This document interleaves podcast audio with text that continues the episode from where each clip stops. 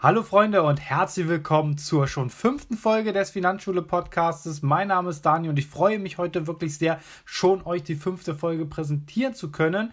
Ja, es ist erst die fünfte Folge, aber es ist dennoch ein kleines Jubiläum und man sollte sich immer über die kleinen Dinge im Leben freuen. Also, wenn ihr die anderen vier Folgen noch nicht gehört habt, dann hört einfach mal rein. Ähm, das lege ich euch einfach mal ans Herz und hört natürlich weiter in diesem Podcast, wenn ihr mehr aus der Finanzwelt erfahren wollt.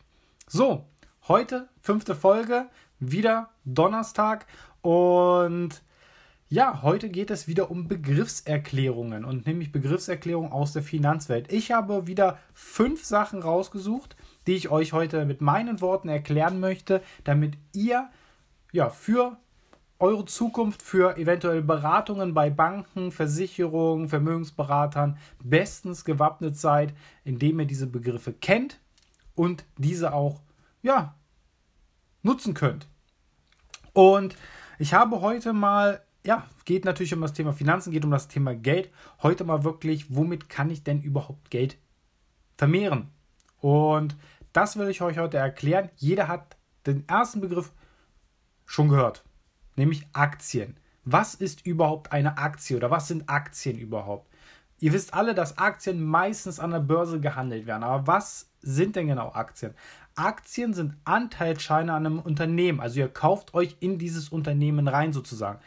Dies wird in der Regel natürlich an der Börse gehandelt und abhängig von der Performance des Unternehmens, also wie stark die sind, wie, wie gut die Vertriebszahlen sind und so weiter, dem Optimismus auch der Anleger, der weiteren Anleger, die natürlich da immer mehr Aktien oder Anteile kaufen und der Nachfrage nach diesen Anteilen steigt oder sinkt der Wert der Aktie. Also das sind immer ausschlaggebende Punkte. Also es sind erstmal, wie äh, performt das Unternehmen, wie sind die Anleger drauf, äh, wie ist die Nachfrage von den Anteilen und das beeinflusst halt diesen Aktienmarkt. Also eine Aktie ist kurz gesagt eine Beteiligung an einem Unternehmen. Und daraus erwirtschaftet man eventuell eine Rendite. Das haben wir in der äh, letzten Begriffserklärung Teil 1 Folge erklärt. Ähm, und natürlich, was gibt es noch darüber hinaus? Das erstmal der erste Begriff Aktie. Also merkt euch, eine Aktie ist ein Anteilsschein, eine Beteiligung am Unternehmen, die mir eine Rendite erwirtschaftet oder eine Dividende. Und das ist auch gleich der nächste Begriff, ähm, die Dividende. Was ist eine Dividende?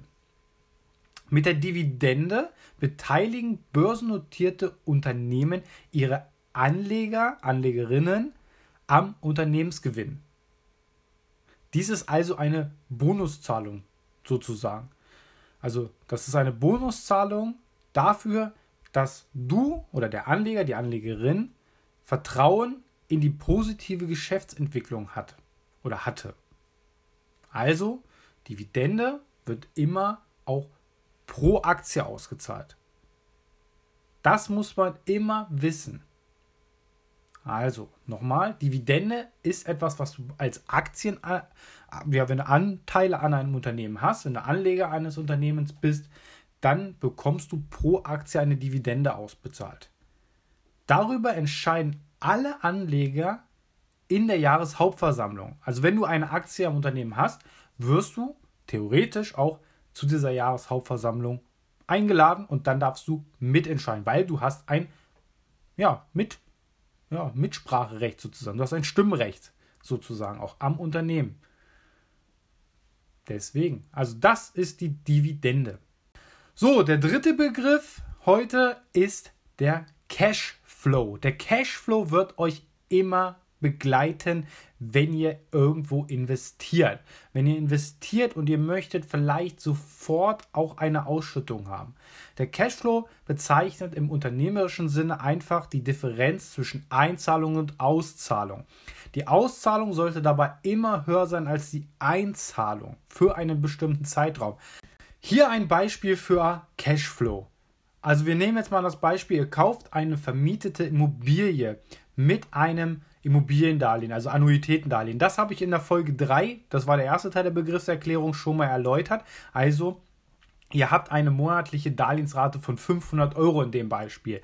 Die Kaltmiete, also eure Einnahmen, betragen aber 600 Euro monatlich. Das heißt, ihr zahlt mit dem natürlich das Darlehen ab, 500 Euro, und euch bleiben 100 Euro. Und diese 100 Euro gehören euch und das ist der Cashflow. Am Ende habt ihr somit mehr Einnahmen als Ausgaben für diese vermietete Immobilie, für eure Investition. Und das bedeutet ganz einfach der Cashflow. So, haben wir das auch. Machen wir jetzt mal mit dem vierten Begriff weiter. Und das ist etwas, wo man auch anlegen kann, ähm, aber vielleicht auch nicht mehr machen sollte. Das sollte man sich dann genauer anschauen, denn da gibt es nicht mehr so hohe Renditen, also nicht mehr so hohe Zinsen. Ähm, das sind nämlich die Staatsanleihen. Und was ist überhaupt eine Staatsanleihe? Also, der Staat braucht natürlich Geld. Ne? Er braucht Geld. Wir kennen das in Deutschland. Wir hatten jetzt immer wieder, die Bundesregierung hat schwarze Zahlen geschrieben, das heißt keine Neuverschuldungen gemacht, sondern wirklich gut gewirtschaftet. Aber natürlich musste man auch einen Sparkurs dafür fahren. Jetzt ist es wieder so, Corona hat es jetzt äh, leider gesagt, wir mussten wieder neue Staatsanleihen machen, neue Schulden aufnehmen und eine Staatsanleihe ist einfach eine Schuldverschreibung.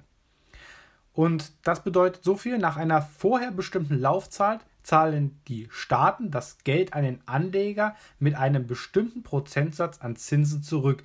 Es sind, also es sei denn, sie gehen in der Zwischenzeit pleite. Das muss man immer wieder gucken. Was gibt es denn heutzutage noch für Staatsanleihen? Das ist ein schwieriges Thema. Können wir gern mal in einer weiteren Folge besprechen, weil ich denke mal, da kann man eine ganze Folge von machen.